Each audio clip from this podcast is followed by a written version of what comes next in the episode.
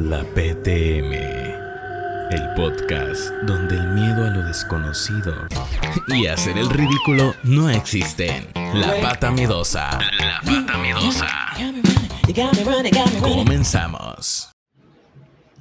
Hola, ¿qué tal? Bienvenidos a la PTM, la pata miedosa. Qué gusto volver a grabar, de verdad. Ya extrañábamos mucho las grabaciones. Bueno, si primero si escucha música es porque pasaron unos señores a tocar, pero bueno, este, de verdad me da mucho gusto estar de vuelta, por fin, después de mes y medio de, de ausencia, es, es muy, es muy, ¿cómo se dice? Sí, o sea, es, es muy importante para mí estar de nuevo en el proyecto. Eh, hoy, desafortunadamente, Val no nos va a poder acompañar. Eh, pero ya esperemos que la próxima semana se reincorpore al podcast. Pero de verdad no saben cuánto extrañamos grabar, cuánto extrañamos subir capítulos, este, cuánto extrañamos a los invitados. De verdad es, es algo que nos hace falta, pero pues desafortunadamente tanto Val como yo empezamos a tener ciertas situaciones en las que ni él podía grabar solo, ni yo podía, ni juntos, ni revueltos, ni por separado, ¿no? Entonces ya afortunadamente otra vez todo se está calmando. Y bueno, pues nos gustaría decir que es una nueva temporada, ¿verdad? Pero la verdad es que no. Solo regresamos del descanso en el que estábamos. Así que gracias por su paciencia, gracias por su cariño y gracias por seguir esperando una vez más un episodio de este podcast, ¿ok? Bueno, pues iniciando afortunadamente, eh, pues lo más puntual que pude. eh, vamos a hablar aprovechando las fechas que acaban de pasar, es decir, el 10 de mayo, para hacer un top 10 de pues casos de mamás asesinas, ¿no? Porque pues Happy Mother's Day, pero pues bueno, esperamos que les guste y no, no extrañen a Valentín, les digo, la, la próxima semana ya se reincorpora, esperemos este al proyecto. Así que, pues comenzamos. En el número 10 tenemos a Andrea Yates. Eh, bueno, en 2001, esta mujer de Texas ahogó a sus cinco hijos en la bañera. Después de padecer un caso severo de depresión. Ah, ah tiempo. lo estoy poniendo, bueno, lo, lo ordené de el caso menos así como que escandaloso, como que feo hasta el que más me impactó a mí. Digo, ya saben que a mí cualquier cosa me impacta. Así que tal vez no, no sean cosas tan fuertes, pero pues de todos modos, ¿no? Entonces, ya, aclarando el punto, ahora sí podemos empezar otra vez. Les decía, en el número 10, o sea, en la última posición, se encuentra Andrea Yates, la mujer tejana, que en 2001 con sus cinco hijos en la bañera. Bueno, después de padecer un caso severo de depresión y psicosis postparto. Y pues podemos esperar a que se calle la alarma, ¿verdad? O que no avance, pero bueno. Durante su juicio, Yates justificó el crimen al argumentar que Satán, no, bueno, a ver, esperamos un poquito de tiempo. Espero que no se escuche muy fuerte, ¿no? Yo estoy pegada al micrófono, literal. Pero pues, o sea, tengo todo abierto.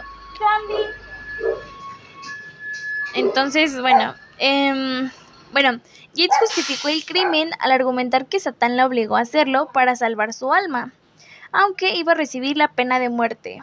Su defensa logró reducir la sentencia por locura y en la actualidad se encuentra internada en un hospital, en un hospital psiquiátrico. Después, en el número 9 tenemos a Susan Eubanks, una mujer británica que ejecutó a sus cuatro hijos de 14, 7, 6 y 4 años de edad respectivamente con un tiro de gracia en la cabeza, para después ella intentar suicidarse con un disparo en el estómago. Susan sobrevivió y enfrentó un juicio en el que recibió una sentencia de pena de muerte a pesar de su argumento de ser víctima de violencia intrafamiliar en su casa. Este crimen ocurrió en el año de 1997, aunque al menos hasta el 2005, digo 2015, ella seguía esperando fecha para su ejecución. Ay, creo que voy demasiado rápido. O sea, ya llevo dos, no van ni cinco minutos del programa. pues bueno, yo voy a tratar de alargarlo lo más que pueda, ¿va? En el número 8 tenemos a Robin Lee Rowe. Eh, bueno, en 1992, esta madre de Idaho apagó todos los detectores de humo de su casa, roció gasolina por todos lados. Ay, perdón, ya. Este, roció gasolina por todos lados y pues le prendió fuego al inmueble. Esto ocasionó la muerte por asfixia de su esposo y sus hijos de 10 y 8 años de edad. Ella fue sentenciada a pena de muerte y espera su fecha de ejecución pero algo que, que estuvo bastante feo fue que eso lo hizo porque su plan era cobrar el seguro de las víctimas. O sea, por dinero, evidentemente, ¿no? Em, el número 7 lo ocupa Susan Smith una joven de 24 años de Carolina del Sur que amarró a sus dos hijos de 13, digo, perdón, de 3 años y 14 meses respectivamente al asiento trasero de su coche y posteriormente empujó el automóvil a un lago, en donde evidentemente ambos niños murieron ahogados. Al principio ella culpó a un hombre negro eh, y dijo que intentó robarle su coche. Pero posteriormente se encontraron algunas inconsistencias en sus, en sus diferentes declaraciones y pues evidentemente fue sentenciada a cadena perpetua. El, ay, no, me estoy yendo muy rápido. El número 6 lo ocupa Christina Miracle quien en febrero de 2003 la, em, la, joven de 25 años de Miami asesinó a su hijo de 6 años en un ritual religioso, entre comillas, mediante el cual buscaba resucitar a su hermano mientras que bautizaba al bebé. El pequeño falleció por una golpiza que le propinó antes de efectuar el rito. Fue encontrada culpable por homicidio involuntario. Ahorita voy a cortar y voy a grabar un poquito más adelante, al menos de lo que se van, ¿ok? Listo, ya podemos volver a empezar. Este, bueno, cabe aclarar que no me estaba riendo de lo que estaba leyendo, ¿no? De la investigación, sino de que, pues no, ni yo escuchaba mis pensamientos, ¿verdad? Pero bueno, no sé si se alcanzó a escuchar, de todas maneras, repito este número 6, que fue Christina Miracle, quien en febrero de 2003, la joven de 25 años de Miami, asesinó a su... Ay, dije Miami, de Miami. asesinó a su hijo de 6 años en un ritual religioso, entre comillas, mediante el cual buscaba resucitar a su hermano mientras que bautizaba al bebé. El pequeño falleció por una golpiza que Cristina le propinó antes de efectuar el rito y fue encontrada culpable por homicidio involuntario. Ahora bien, vamos con, o sea, ya ahora sí ya se viene un poco más fuerte la investigación, no tan resumido. pues al top 5, ¿no? En las que mi opinión han sido las cinco asesinas pues más cañonas, ¿no? Más, bueno, ahí está por si por si extrañaban a Jack también, ahí está. Este, bueno, que han sido de las cinco, la verdad, pues sí, o sea, más canijillas y más más malas madres. No, o sea, realmente son crímenes que que sí sacan de onda, ¿no? O sea, que, que realmente preocupan que las personas tengan hijos porque no sabes si te pueden salir con una cosa así, ¿ok? Pero a ver, eh, empezamos con con Diane Downs. Bueno, les voy a resumir un poquito la historia, ¿no? Eh, Diane Elizabeth, de hecho, provenía de una familia pues muy conservadora, con buenos con menos modales, con menos valores, con menos cimientos familiares, nada, todo eso. Pero al ingresar a la escuela secundaria, su necesidad de aprobación dentro del plantel, dentro de un grupo específico de la cultura in, o sea, de rebelarse em, a sus padres, pues fue lo que la descarriló por completo, ¿no? Eh, ella empezó a cambiar su manera de ser, su manera de vestir, su manera de actuar, bajó el rendimiento académico, etcétera, ¿no? Y comenzó una relación con Steve, con un chico, mm, pues igual ahí medio malandrillo y todo eso, pero dentro de la que cabe todo bien, ¿no? Todo normal, pues de adolescentes. El problema empezó cuando ambos terminaron la secundaria. Aparentemente tenían 16 años y fue cuando Steve ingresó a la marina. Pero pues ellos en plan de enamorados dijeron, no, que sí, que vamos a hacernos fieles, no sé qué. Este, yo por allá, tú por acá, pero siempre amándonos, bla, bla, bla. Ese tipo de cosas, ¿no? Pero pues no. Diane no pudo que fue expulsada de, de su colegio por promiscuidad. Pero bueno, eh, todo siguió bien. Cuando Steve regresó, eh, pues ellos empezaron a vivir juntos. Tenían muchos problemas porque pues los papás de ella no aprobaban cómo era ella, no aprobaban la relación y no aprobaban a Steve. ¿No? Pero eso no fue impedimento. Ellos, a pesar de que se peleaban mucho y a pesar de que había muchas diferencias, pues se echaron el trompo de vivir juntos y posteriormente de casarse. Al casarse, pues lo mismo, ¿no? Fue una relación tumultuosa, fue una relación, lo que hoy conoceríamos como tóxica. Porque Steve, pues no confiaba en Diane. Ah, bueno, y cabe de recalcar que Diane, ¿cómo les dije? Diane, Diane. Bueno, este, bueno, que ella se quitó el nombre correcto porque todo el mundo le decía Elizabeth y se dejó el rebelde, ¿no? Por así decirlo, pero bueno, eso no importa mucho. El caso es que pues continuaron, este, les digo ahí con sus toxicidades, ¿no? Ella poniéndole el cuerno a Steve, Steve evidentemente desconfiando de ella, peleas, ay no, o sea, muchas cosas, ¿no? Pero aún así, pues como que hacían su luchita por estar juntos, ¿no? Y por si no fuera poco, que se peleaban demasiado, pues se les ocurrió que sería buena idea, pues, tener hijos, ¿no? Entonces, eh, tuvieron eh, el primero, no, me parece, es niña, es niña. Tuvieron a la primera, Christy eh, pues evidentemente no funcionó de nada, ¿no? Eh, mientras Steve se iba a las misiones en la marina y todo eso, pues Diane se quedaba, pero pues como si no estuviera, ¿no?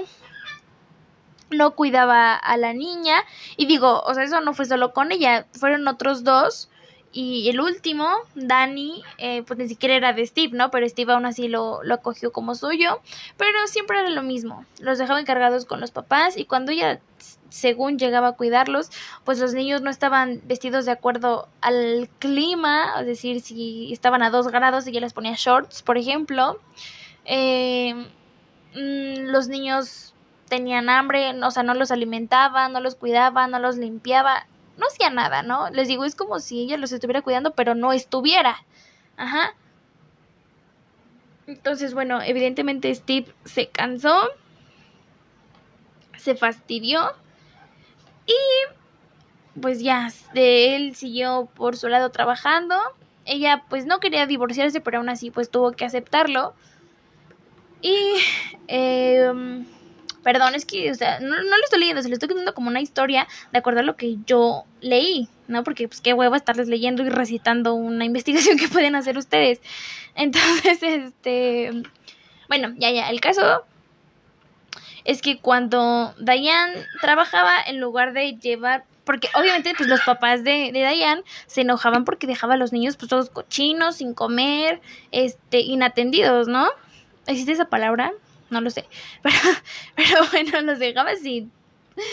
Entonces, pues para evitar los regaños de sus papás, Diane muy inteligentemente pues decidió que ya no los iban a cuidar y dejó a Christy de 6 años a cargo de sus dos hermanos menores. No, estamos hablando de dos bebés. Pero bueno, Diane siempre eh, quiso ser parte del programa de madres sustitutas, pero pues la verdad fracasó varias veces por la prueba psicológica que les hacían. El test arrojaba que ella era muy inteligente, pero psicótica. Y pues eso aparentemente era motivo de orgullo para ella, porque hasta lo presumía, ¿no? Pero bueno, ella pues sí, fracasó, fracasó, fracasó, fracasó. Hasta que un día por fin le dieron un trabajo, ganó 10 mil dólares y con eso ya decidió iniciar em, su empresa de madres sustitutas, pero pues quebró muy rápido. ella, bueno, para el 81, 1981, Diane por fin volvió a conseguir trabajo, ya no de madre sustituta, sino como transportista postal para la oficina de, correo de, correos de Estados Unidos. Entonces, pues les digo, no, o sea, ahí fue cuando Christy ya le valía gorro, los dejaban, este, pues sí, solos con Christy, o sea, con la niña de 6 años, cuidando a sus hermanitos. Bueno, eh, durante ese tiempo fue cuando Diane conoció a, un compañero de trabajo en el correo de acá. Ay, ay, me pellizqué, perdón. En, en la oficina de correos, perdón. Em, su, bueno, su compañero de trabajo llamado Robert Nick. Tiempo. Knickerbocker. Pero bueno, Nick para los cuates, ¿no? El hombre que ella dice que era el amor de su vida, el hombre de sus sueños, o sea, wow, ¿no? evidentemente su relación consumía todo. O sea, todo su tiempo, a eso me refiero. Y Diane quería que Nick pues dejara a su esposa. Pero Nick, como todo buen hombre, se sintió sofocado por las demandas de Diane y dijo que todavía estaba enamorado de su esposa, ¿no? Entonces terminó la relación con Diane y digo, además de eso, él dijo que él no quería tener hijos, ¿no? Que él no tenía ningún interés en ser papá ni él de sus propios hijos y mucho menos de los hijos de Diane, ¿no? Bueno, tiempito después Diane se mudó a Oregón, pero no había aceptado completamente pues el fin de su relación con este señor Nick. Así que ella siguió escribiéndole y se vieron en el 83, en abril de 1983 para ser exactos. Y ya, o sea, Nick de plano ya le dio el cortón feo, o sea, ya le dijo, hasta aquí ya te rechazo por completo y le repitió, ¿no? Esto ya terminó, yo no quiero ser papá para tus hijos y yo tampoco quiero hijos, entonces ya, ¿ok? Y bueno, ahora sí viene un poco más interesante, ¿no? El crimen. Este ocurrió el 19 de mayo de 1983, o sea, estamos hablando de, pues, días después prácticamente. Sí, días después. O sea, ¿qué les gusta? Oh, bueno, pongámosle un mes, ¿no? Que se vieron el 19 de abril. Y para el 19 de mayo fue cuando a Diane se le ocurrió, ¿no? Pero bueno, ese día, eh, alrededor de las 10 de la noche, Diane se detuvo al costado de una calle en Springfield, Oregon. Y pues nada, le disparó a sus tres hijos en varias ocasiones y después ella se pegó un tiro en el brazo. Después condujo lentamente hasta el hospital Mackenzie Willamette. Y pues el personal encontró desafortunadamente a su hija de en medio Cherry muerta. Y a Danny, o sea, el último bebé, y a Christy, o sea, su primera hija, hija, perdón, eh, pues apenas vivos, ¿no? Diane les, les, dijo a los médicos y a la policía que los niños fueron baleados por un hombre de cabello tupido que hasta le habló por su nombre, o sea que ella quería dar a entender que la conocía y que los detuvo en la carretera y trató de secuestrar su coche. Pero cuando ella se negó, pues el hombre comenzó a dispararles, ¿no? Entonces los detectives, pues como que no, no los convenció la historia de Diane y encontraron el relato sospechoso, ¿no? Además de las reacciones que tuvo al ser interrogada por la policía y también al escuchar las condiciones de sus dos hijos inapropiadas y extrañas. Porque ella, según se sorprendió de que pues Dani no hubiera muerto, ¿no? De que una bala hubiera alcanzado su columna vertebral en lugar de su corazón. O sea, ella iba a lo que iba, ¿no?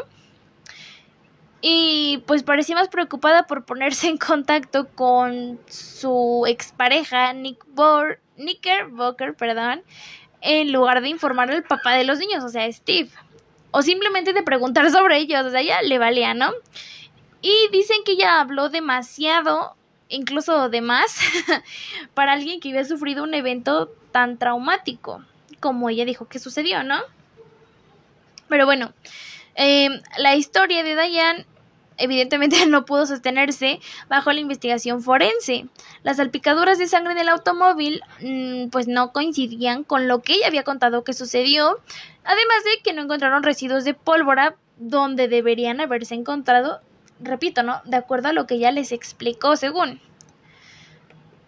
Eh, y el brazo de Diane, aunque estaba roto, por el disparo, evidentemente, pues no, o sea, era bastante superficial a comparación con el de sus hijos. Y sorpresa, descubrieron que Dayan no admitió que tenía una pistola de calibre 22, que sorpresa, pues era el mismo tipo del que se usaba, más bien del que se usó en la escena del crimen, ¿no? Haciendo una búsqueda un poco más profunda, es que ya me tengo que ir más rápido porque faltan otras cuatro. Ah, no, pero creo que tengo tiempo. Bueno, este bueno, el caso es que en una investigación pues encontraron el, el diario de Diane y, ups, pues en el diario em, escribió por qué quería, más bien escribió la, razón por la cual, ay, me estoy pegando con el micro, eh, discúlpenme, la cual quería, por la cual quería, perdón, dispararle a sus hijos. En el diario escribió obsesivamente sobre el amor de su vida, Nick, o sea, ya, ya, ya, era demasiado, ¿no?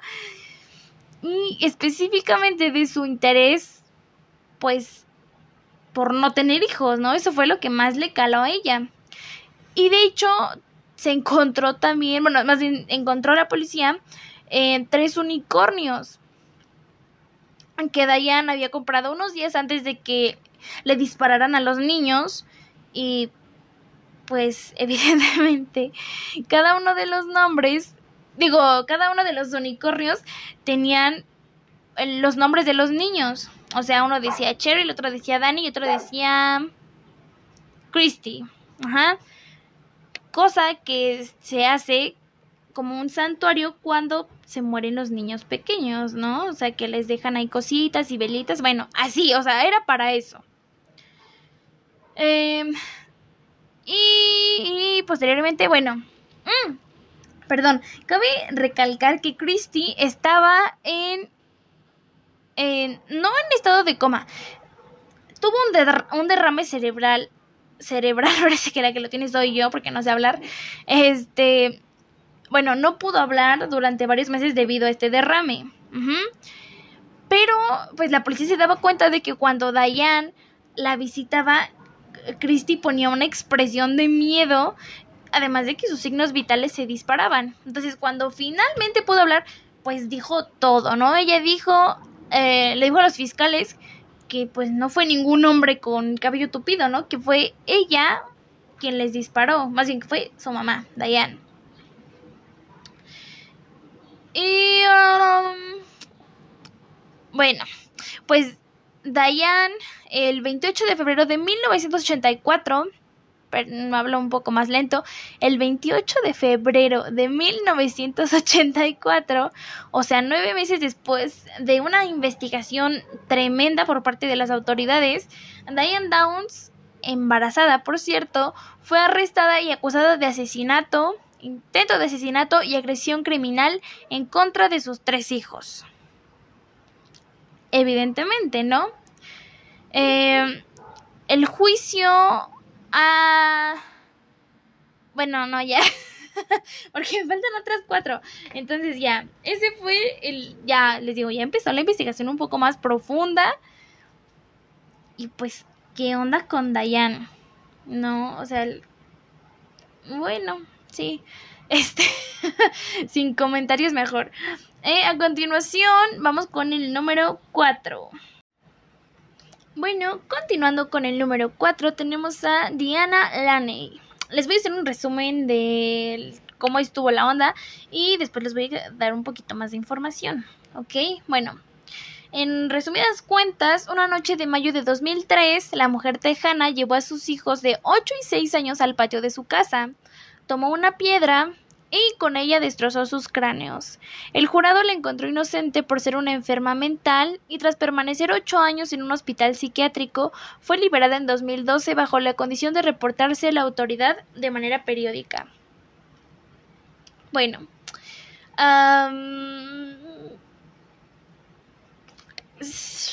a ver si, ¿cómo, ¿cómo introduzco la información que tengo?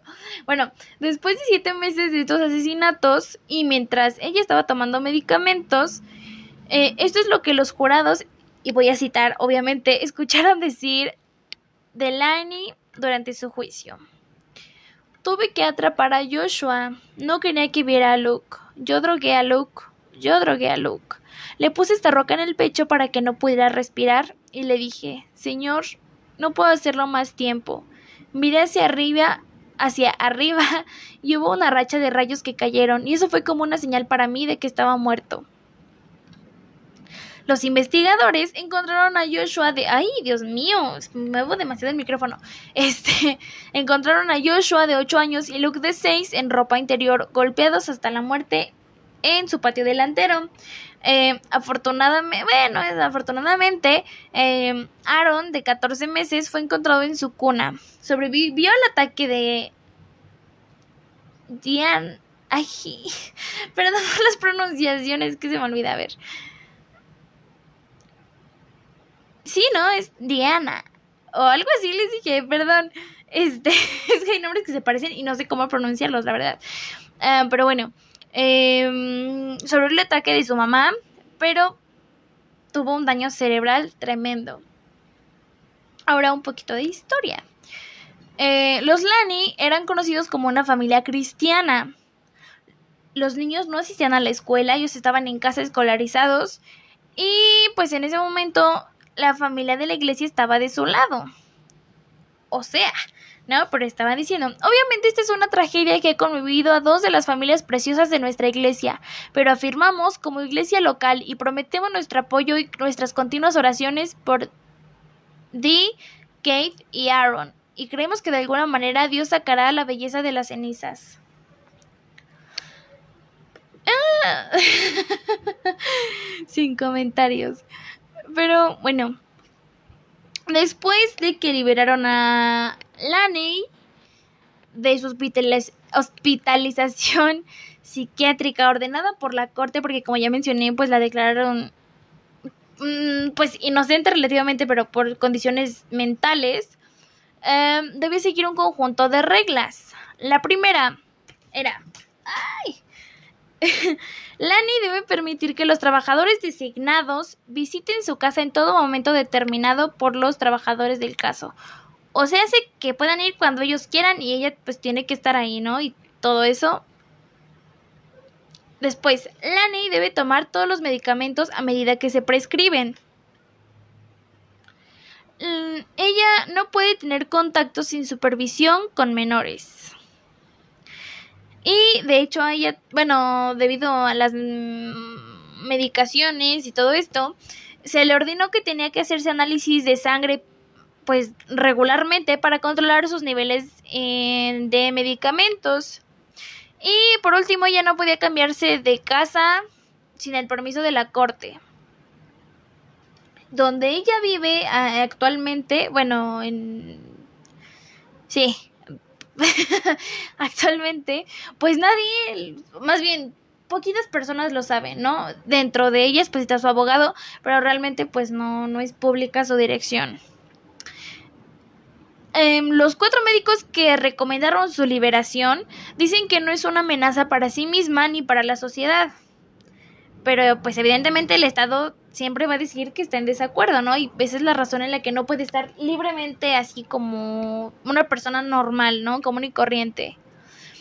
Y si ella viola alguna de esas reglas, el tribunal podría reevaluar su tratamiento ambulatorio y la podrían meter a la cárcel. Listo, ahora vamos con el top 3 porque de verdad están cañones los casos. Y de hecho creo que en el segundo me vi bastante suave, ¿eh? o sea, pude haberlo intercambiado con alguno de los que ya mencioné sin problema alguno, pero Pero el primero y este que les voy a platicar creo que sí son los más fuertes. Pero, ok, a ver, continuamos. Pues se los voy a resumir. Ah, no, no es cierto, no se los voy a resumir, olvídenlo. Les voy a platicar. Empezamos con la señora número 3, Dena Leitner Schlosser. Nació en 1969 en Nueva York, Estados Unidos. Bueno, pues esta mujer que para el 22 de noviembre de 2004 eh, vivía en Texas, utilizó un cuchillo para amputar los brazos de su hija de 11 meses, Margaret, que obviamente murió como consecuencia de ello. La policía respondió una llamada al 911 hecha por trabajadores preocupados de una guardería local que habían hablado con Dena ese mismo día. La operadora testificó que Dena le confesó lo que había hecho y que la canción evangélica Me tocó sonaba de fondo. Para cuando la policía llegó a su casa, la vieron sentada bastante tranquila, cubierta de sangre, sosteniendo un cuchillo y cantando alabanzas cristianas. Unas horas después de su arresto, la policía oyó cantar repetidamente a Dena. Gracias, Jesús. Gracias, Señor. Digo, yo no canto, ¿verdad? Pero eso es lo que dijo. Ahora bien, vamos a hablar un poco de la historia de Dena Scholzer. ¿Ok? Bueno. Pues a la edad de 8 años, ella fue diagnosticada con hidrocefalia. Tuvo 8 cirugías para implantar derivaciones en su cerebro, corazón y abdomen antes de cumplir los 13 años, por lo cual sufrió bullying por sus compañeros de escuela debido a su cabeza afeitada pero eso no importó mucho, así que se graduó del Marist College de Poughkeepsie en Nueva York con una licenciatura en psicología. Ahí fue donde conoció a su marido, John Schlosser, cuando ambos eran estudiantes.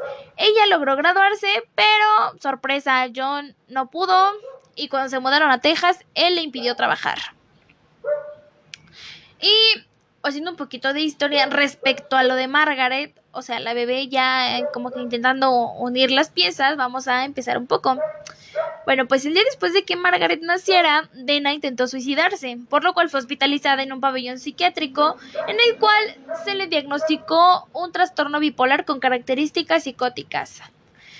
Eh, ella había sido investigada a principios de ese año por el Servicio de Protección Infantil de Texas, o sea, el CPS, después de haber sido hospitalizada por un episodio psicótico.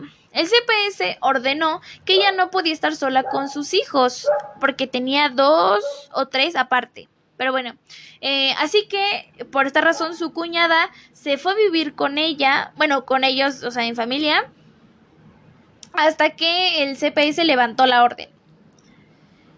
Pero pues igual ahí empieza como la onda religiosa de, de Dena, porque llegó a creer que Margaret, la bebé, estaba destinada a casarse con Doyle Davidson, un veterinario que se había convertido en su pastor. Justo el día antes de, atacar a Margaret, Dena le dijo a su marido que quería dársela a Davidson. Así que, bueno, pues el marido fue como, ¿qué te ocurre? Pero más tarde, según un informe de la CPS, Dena azotó a la bebé con una cuchara de madera delante de sus hijos.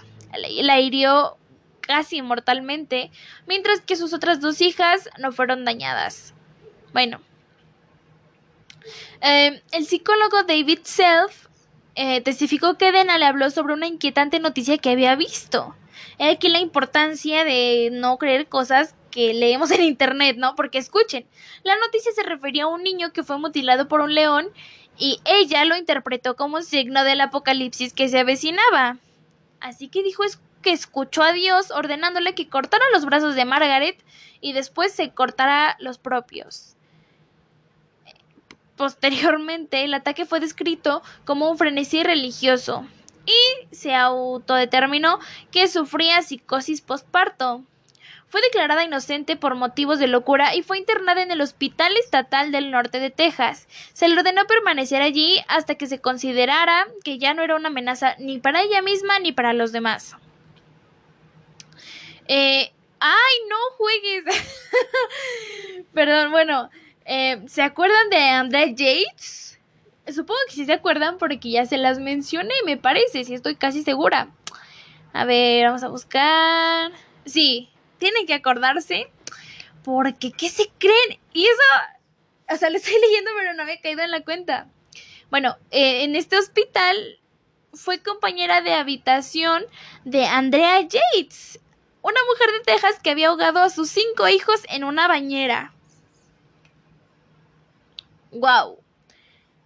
Pero, bueno, eh, durante el juicio se llamó mucho la atención sobre Dena y su marido que asistían a la iglesia de Agua de Vida, una iglesia carismática dirigida por el ya veterinario mencionado Davidson.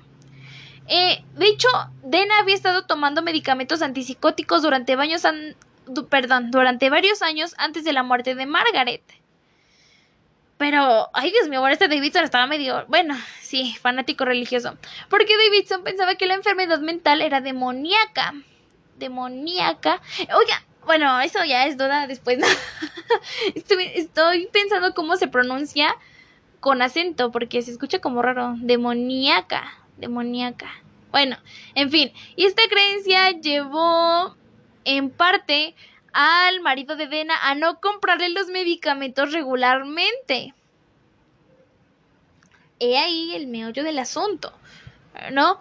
Pero bueno, eh, bajo juramento, Davidson, el pastor, testificó que, en su opinión, todas las enfermedades mentales son demoníacas en el fondo. Pues evidentemente después de que los espectadores del juicio protestaran, el programa religioso de televisión de Davidson fue cancelado en todas partes fuera del Metroplex. Gracias.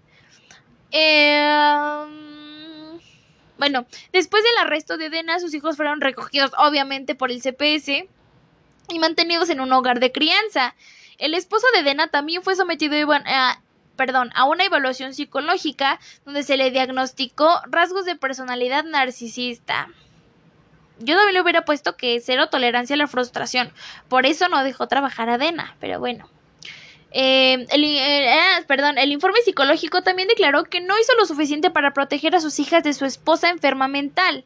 Así que el Servicio de Protección de Menores dijo que solo le permitirían recuperar la custodia de las chicas, bueno, chicas niñas, con la condición de que su hermana viviera con la familia, y se le exigió que completara una psicoterapia y recibiera clases de crianza. Se comprometió y sí pudo recuperar a las niñas en su casa y posteriormente solicitó el divorcio. Y como parte del acuerdo, se le prohibió a Dena tener contacto con él o con sus hijas de nuevo. Ya, bueno, para noviembre de 2000, digo, perdón, para el 6 de noviembre de 2008, se anunció que Dena sería dada de alta con atención ambulatoria. La orden exigía que viera a un psiquiatra una vez por semana, tomara medicamentos anticonceptivos aprobados por el médico y no tuviera ningún tipo de contacto no supervisado con menores de edad. Eh, para abril de 2010 se informó que Dena volvió a reincidir después de que los bomberos de Richardson la vieran caminando por la calle a las 2 de la mañana. Y su abogado David Haynes dijo que pensaba que el juez había tomado la, decisión correcta. Posteriormente, Dena fue dada de alta como paciente externa. Estuvo fuera de la atención pública hasta 2012, cuando la TV de Dallas informó que trabajaba bajo su nombre de soltera, Ledner, en un Walmart en Terrell. Y, sorpresa, la despidieron en unas horas después. Ahora vamos con la, la no, con la señora número 2. Este, la verdad, creo que no les voy a decir mucho porque quiero enfocarme. Digo, con el tercero estuvo bastante fuerte, ¿no? Pero el primero, híjole, también sí me, me sacó de onda bastante. Pero a ver, pues vamos con el número 2, con Francis Newton. Newton, no, Newton. Eh, bueno, quien a sus 21 años, en 1987, eh, la joven asesinó a su marido y a sus hijos de 7 años y 21 meses de edad, o sea, el otro bebé. Pues Newton culpó a famosos, digo a famosos, a mafiosos hay quienes, según ella, su esposo les debía dinero, ¿no? Pues evidentemente, hasta aquí en México, ¿no? Sabemos que si le debes a la mafia, pues ya te fregaste, ¿no? A los narcos, o sea, ya olvídate. Pero bueno, ella, eso fue lo que ella alegó, dijo que su esposo les debía dinero, pero que se creen que la fiscalía, eh, pues no sé, un pequeño lapso de tiempo después, descubrió que unos días antes del crimen, Francis Newton compró seguros para toda su familia y pues obviamente de los que ella era la única beneficiaria, digo beneficiaria, perdón. Así que en resumidas cuentas, igual que una que que contamos hace rato, pues lo hizo para cobrar el seguro. O sea, simplemente por dinero, ¿no? Pero bueno, eh, ella fue ejecutada por inyección letal en 2005. O sea, muchos años después. Pero ahora sí vamos con no manche. Bueno, les digo, ¿no? Así es opinión personal. Pero de verdad está, sí dije como, ¿qué rayos? ¿Cómo crees? Y bueno, no los voy a hacer esperar más. Creo que completé bastante tiempo para estar yo sola. Pero ya. La asesina número uno es China Arnold. Ahorita van a ver por qué. Bueno, pues está joven, pues sí, sí, sí, sí era joven. Asesinó a su bebé de 21 días, Paris Telley, en 2005, cocinándola en un microondas en su casa en el complejo de viviendas Parkside Homes, ya demolido en Dayton, Ohio. Bueno, eh, el 29 de agosto de 2005, Arnold y su novio, bueno, voy a decir China porque Arnold parece de señor. Este, China y su novio Terrell compraron una botella de Bacardi 151 y fueron a su parque local. Después de que su hermana Lyonda Tully, o sea, la cuñada, se ofreciera a cuidar a Paris y sus tres hijos para que pudieran pasar tiempo de calidad juntos, pues todo iba aparentemente bien, ¿no? Pero bueno, mientras la pareja vivía y se intoxicaba, se enfrascaron en una discusión por la paternidad del, del lado rumores de que China, que tenía 25 años en ese momento, asistía al Sinclair Community College para convertirse en consejero. Pero pues estaba teniendo una aventura, por lo cual pues fue lo que desató la pelea, ¿no? Pero bueno, aproximadamente dos horas más tarde decidieron regresar a su casa donde la pelea siguió. Y eh, bueno, el novio, testificó que abofeteó a China y la empujó al suelo en el estacionamiento después de que ella supuestamente lo mordió en el labio. Entonces fue cuando se fue y bueno, acudió a, al punto, o sea, un departamento donde vendían drogas, donde él vendía drogas. Y cuando regresó a casa descubrió que China se desmayó en el sofá y la bebé estaba dormida en un asiento de coche junto a otro sofá. Bueno, se fue a dormir, pero cuando despertó al día siguiente, notó que Paris estaba fría y rígida, con marcas de quemaduras en su cuerpo. Fue entonces cuando la pareja la llevó al Children's Medical Center, pero pues no había nada que los médicos pudieran hacer ya que Paris ya estaba muerta. Taley dijo a los agentes de la ley que China admitió haber asesinado a su bebé durante una conversación telefónica, diciendo que si nunca lo hubiera engañado, ah, entonces aquí estuvo mal. El que tuvo la aventura era el otro, el novio, no ella. Eh, perdón, pero bueno, que si él, él nunca lo hubiera engañado, su bebé seguiría viva. Y una investigación reveló que después de discutir con su novio, China, que aparentemente estaba borracha en ese momento, puso a su bebé en el microondas, lo encendió y salió de la casa. ¡Ay! Perdón. Perdón por gritar. Este. Bueno, una, una investigación. Ah, no, no es cierto, ya lo dije. Perdón. Expertos médicos testificaron que Paris murió rápidamente después de que su temperatura alcanzara los 107 o 108 grados Fahrenheit. Así que supusieron que China dejó a su bebé en el microondas durante más de dos minutos. China fue detenida, pero puesta en libertad poco tiempo después debido a falta de pruebas. Pero los investigadores dijeron que este no era su primer encuentro con la ley, ya que tenía pasado criminal. En el 2000 fue condenada por secuestro y en 2002 fue declarada culpable de falsificación. Bueno, en noviembre de 2006, China fue arrestada de nuevo y acusada de asesinato agravado. Fue reservada en la cárcel del condado de Montgomery, donde conoció y cultivó una relación romántica con su compañera de celda, Linda Williams. Ella testificó que China le confió lo que sucedió el día que su hija murió. Admitió una vez más haber colocado a propósito a la bebé en el microondas porque su novio estaba cuestionando la paternidad. El primer juicio de China fue en febrero de 2008 y terminó, perdón, terminó en un juicio nulo. Después de su segundo juicio en septiembre de 2008 fue declarada culpable del asesinato de su bebé después de una deliberación de casi cuatro horas. Cuando el jurado no pudo llegar a un consenso sobre la pena de muerte, la jueza de juicios comunes del condado de Montgomery, Mary Wiseman, impuso una cadena perpetua. Fue anulado en una apelación en noviembre de 2010. China fue declarada culpable de nuevo en su tercer juicio en mayo de 2011 y fue sentenciada a cadena perpetua sin posibilidad de libertad condicional en la institución correccional de Dayton.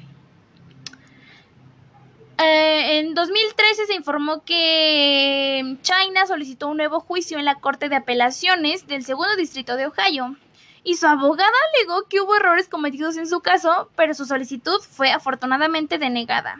En una declaración escrita, el fiscal de Montgomery, Matt Heck Jr., dijo, Este acusado fue declarado culpable por 24 jurados durante dos juicios separados con jurado.